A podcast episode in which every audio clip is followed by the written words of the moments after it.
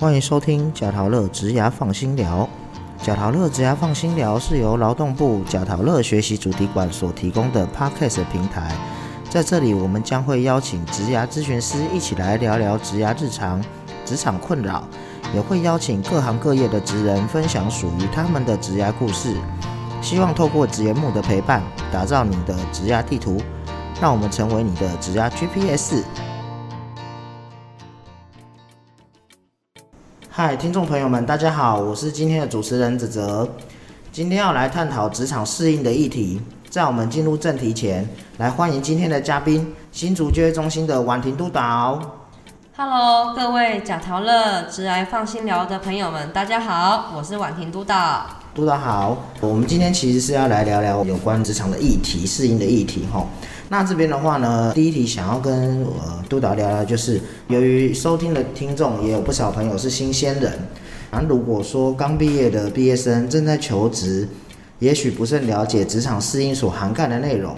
首先想请督导帮我们的听众朋友了解，一般来说有遇到职场适应困扰的个案，通常会遇到什么问题呢？这边呢，就跟大家简单说明一下。那我们可能针对像社会新鲜人或者是刚步入职场的朋友们，是在求职的这个找工作的阶段，甚至是进入到职场的阶段，可能都会遇到一些问题。对，好，那我们可以就几个阶段性的部分来做一个准备。嗯好，例如说学校刚毕业，或是你是学生身份，在从事兼职打工的工作，嗯嗯对。那其实你学生身份之外，另外多了一个身份的角色是劳工的身份。对，那其实我们在这之前，其实也要做功课。我们可以先去了解一下有关职场劳动力相关的一些法律规定，嗯对我们其实来说也是一个保障。哼，是好那可以怎么去了解这些相关的知识或是常识呢？第一个部分当然就是你身边的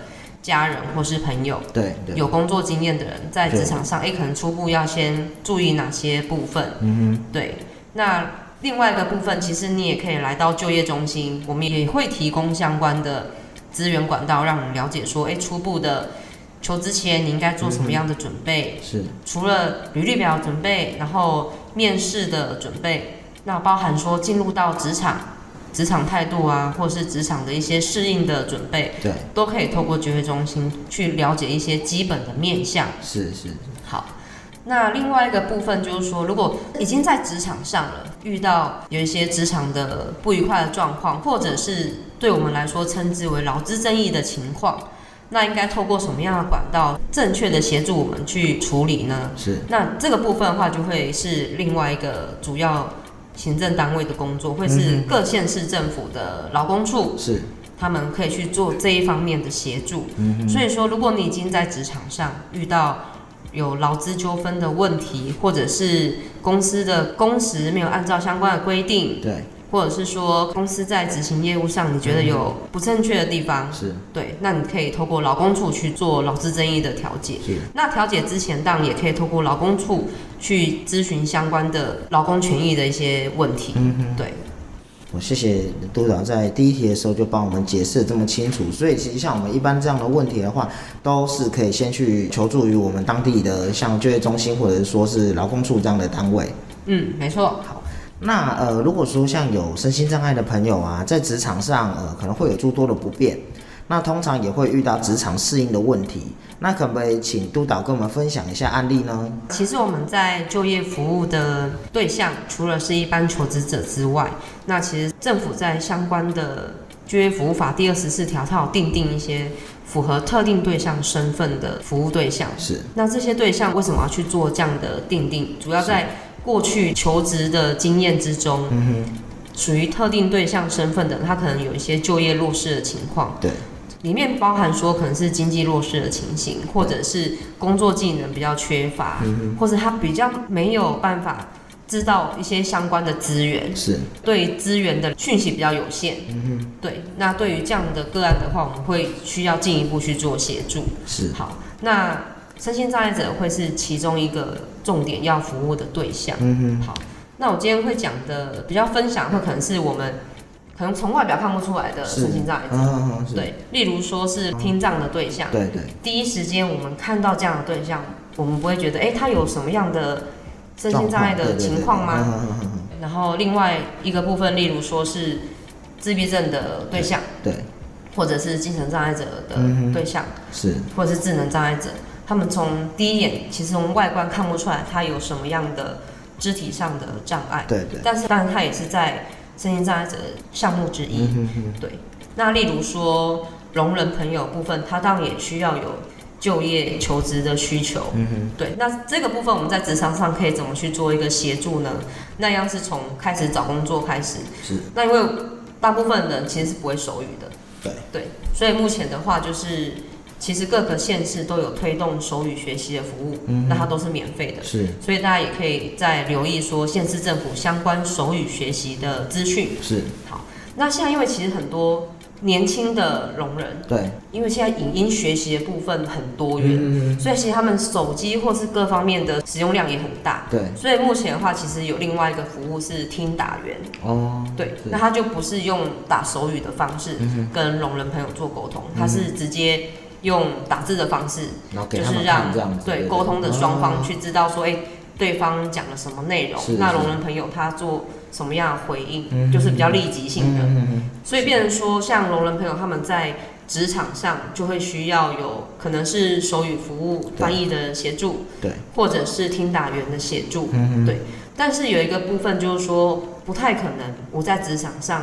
一直都有这些资源，是，可能像听打员或者是手语服务人员，伴随这一位聋人朋友公司他报道，对，可能报道的前两天、前三天，嗯公司有一些重要事项要告知这位聋人朋友。是是，那我们可以有听打员跟或者是手语翻译人员去做一个协助。嗯，那后面在职场，他已经适应，大概了解工作内容，其实他是要可以独立在职场去做一个工作的应对的。嗯，那这个时候变成说，公司他可能没有一个很及时可以翻译的人员，是，那对聋人来说，他也没有像听打员或是手语翻译人员这样的协助的时候，其实双方都会觉得有不安的情况。对，那其实身心障碍者就业之后，嗯政府可以在另外有一个资源的应用，就是身心障碍者的职务再设计，哦，，就是针对已经在职场服务的身心障碍者，嗯嗯那他可以透过政府的一些，我们进场去做一个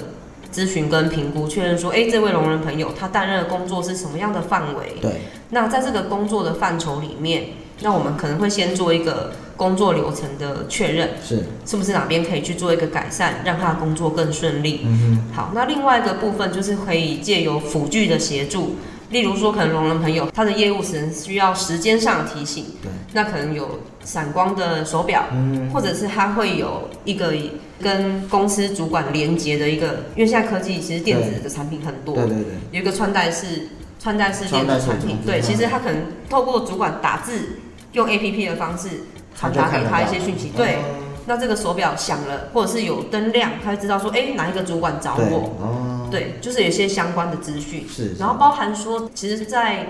职场里面，或是甚至是直接服务人员，他最在意的其实是一个安全性。对，对，那整个职场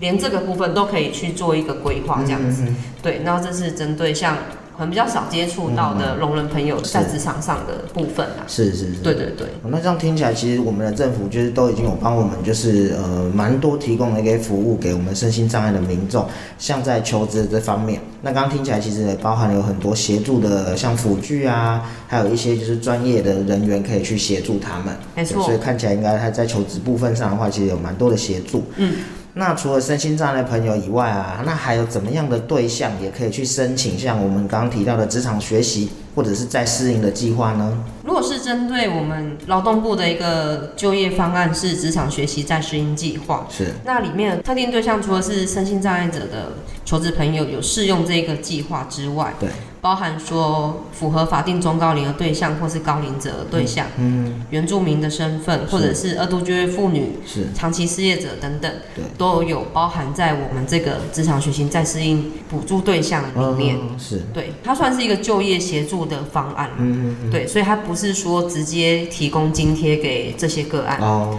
而是透过就业中心先做资料的登记，那我们确认求职者的身份是有对符合，对，那他也确实有就业意愿，嗯，那我们媒合到符合计划的厂商，对那后续能够请领有关薪资津贴的部分这样子。嗯是对是是。那呃，如果说一般的民众啊，他们在职场适应上如果遇到困扰，那在我们就业中心这边有没有其他的服务可以来协助他们呢？前三年因为疫情的关系，其实对政府有很多方案，或是有一些资源都是采线上的方式。是是，对对。对。那因为过去这三年一些线上资源的建立，其实都是继续沿用到现在。嗯对对，那我可以讲一个部分是我们劳动力发展署数位服务平台。嗯，对，那为什么要特别提这个平台呢？主要这个平台上面它都有放置一些影音的课程的剪辑，哦然后有是分不同的主题，嗯哼，包含说职业训练的课程说明，对好，然后甚至是职场适应的一些主题，对，对，然后包含说进入职场之后，你可能也需要简报专业啊或其他的部分，那在这个上面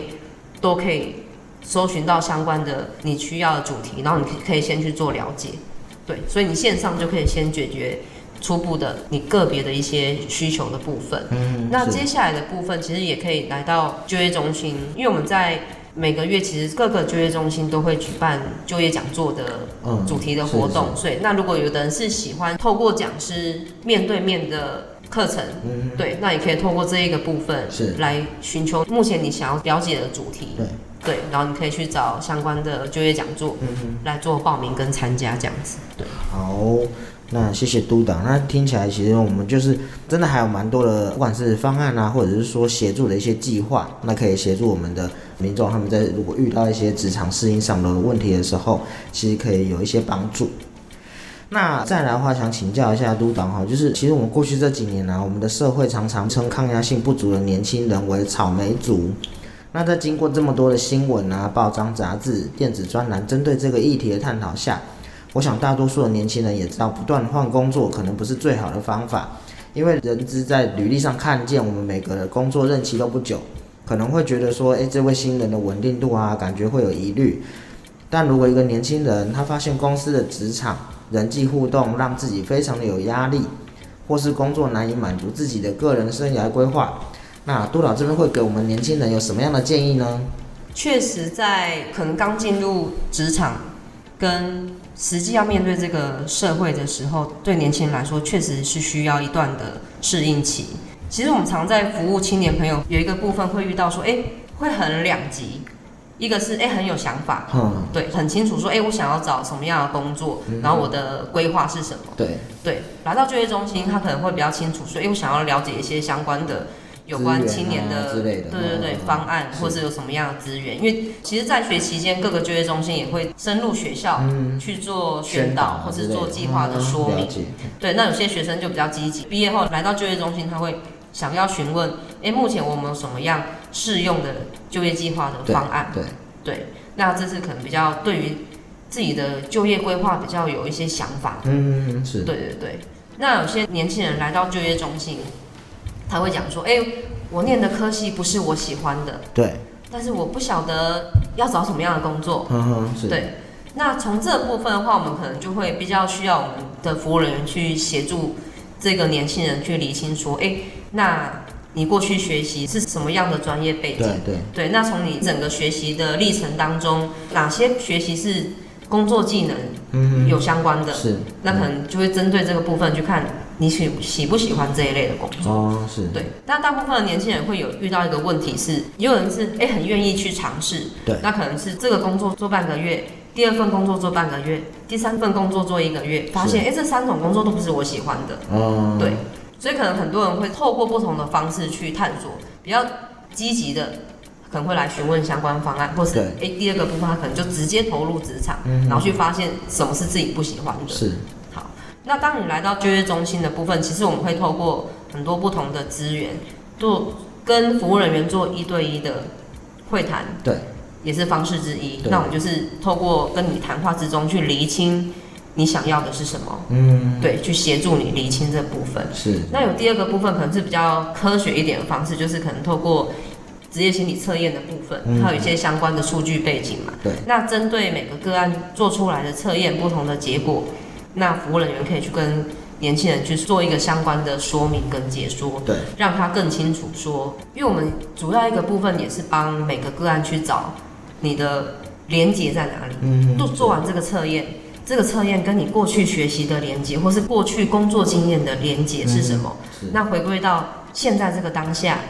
我们可以找什么样的工作？可以尝试去找什么样的工作？嗯嗯嗯对，透过这样一对一的咨询跟会谈的方式，是或者是直接有一个职业心理测验的方式，嗯嗯去协助他做一个厘清，这样嗯子。嗯嗯，对，可以用这样的方式。了解。嗯那呃，像刚刚督导提到一些服务的部分，那像刚刚有讲到心理测验这方面啊，那心理测验的东西，如果说年轻人来或民众来，他们需要付钱吗？这些测验都不需要付费，哦，是，对。但是老实说，如果你去外面透过房间的咨询服务，对，嗯要再加上测验，它是需要收费的。对对对，对，那政府目前的话，这些都是专业的职业咨询测验的工具，是是，那都是免费在就业中心有提供这样的服务。了解对但我们当然也会去依确认个案的意愿，看我们医院做这样的职业心理测嗯是验。是那测验完之后，他觉得是不是对他有帮助？了解，先以个案的意愿为主，然后再去做这样的安排，嗯是是不会很贸然的说，诶你一定要做测验，嗯我们才有是办法做是服是了务。解了解。那其实啊，我们这边有时候也是会接到一些就是民众或者是年轻的朋友来信，常会提到，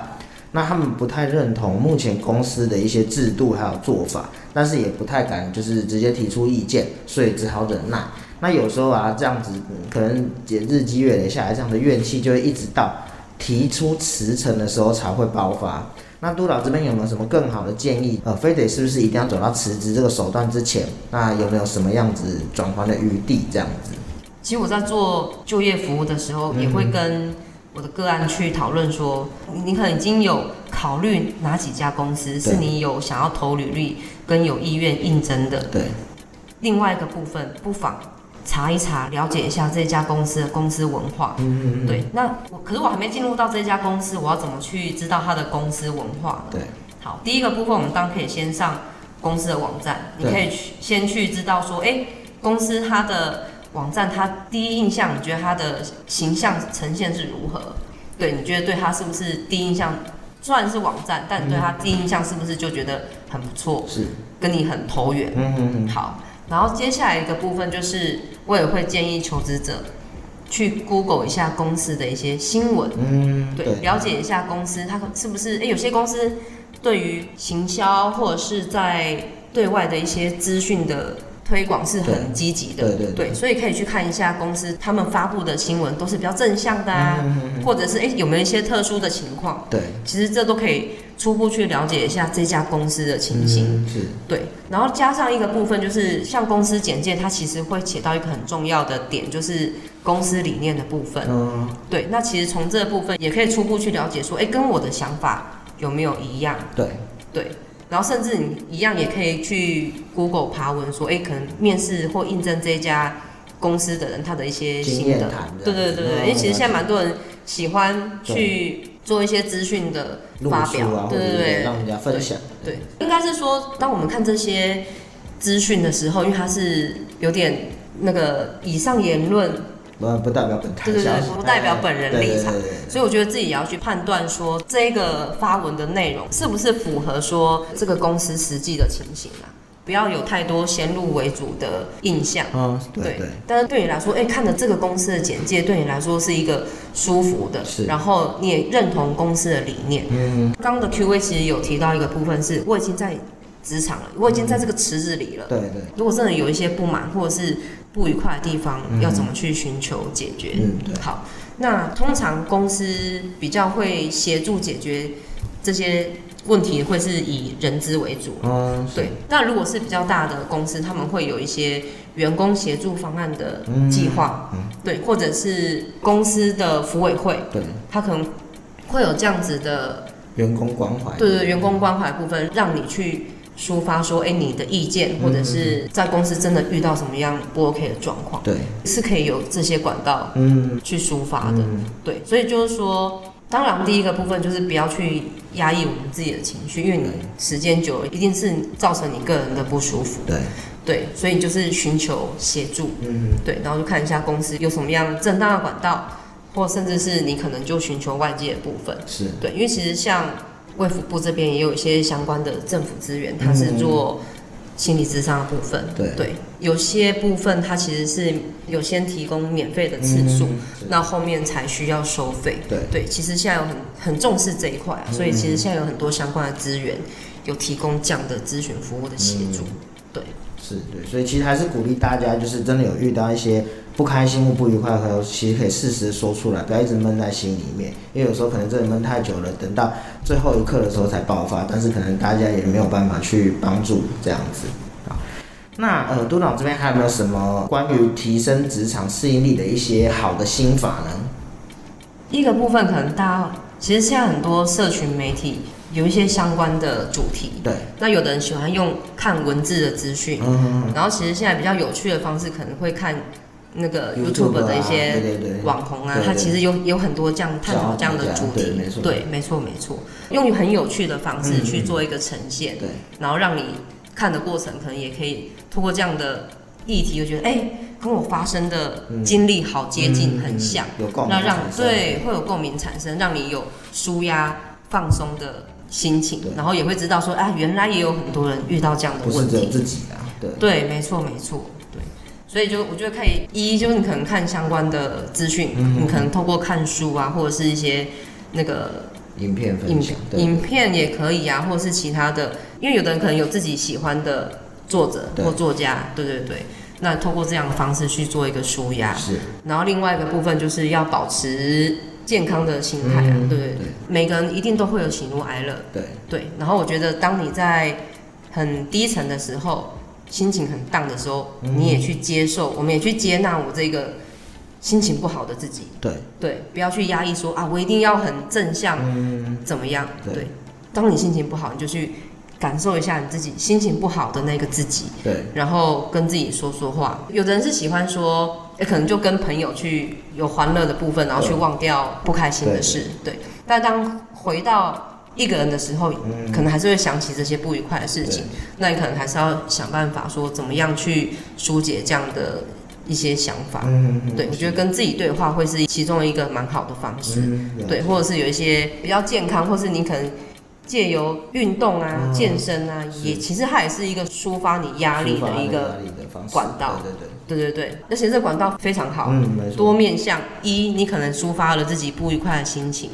二，你还身体又练好对身体又健对康，健康又来了，没错没错。其实我们现在很少有机会，可能大流汗，嗯或甚至是晒太阳。对对，其实这些都是一个舒压舒压方式，的方式对对，或者没错跟多跟大自然接触，其实也是一个很舒压的对方式，对，所以假日千万不要待在家里，对，出去走走，对对对，就是安排一下自己的时间对。现在很多公园都很棒，没错对没，去公园走走都是一个很棒的舒压的方式，对。然后例如像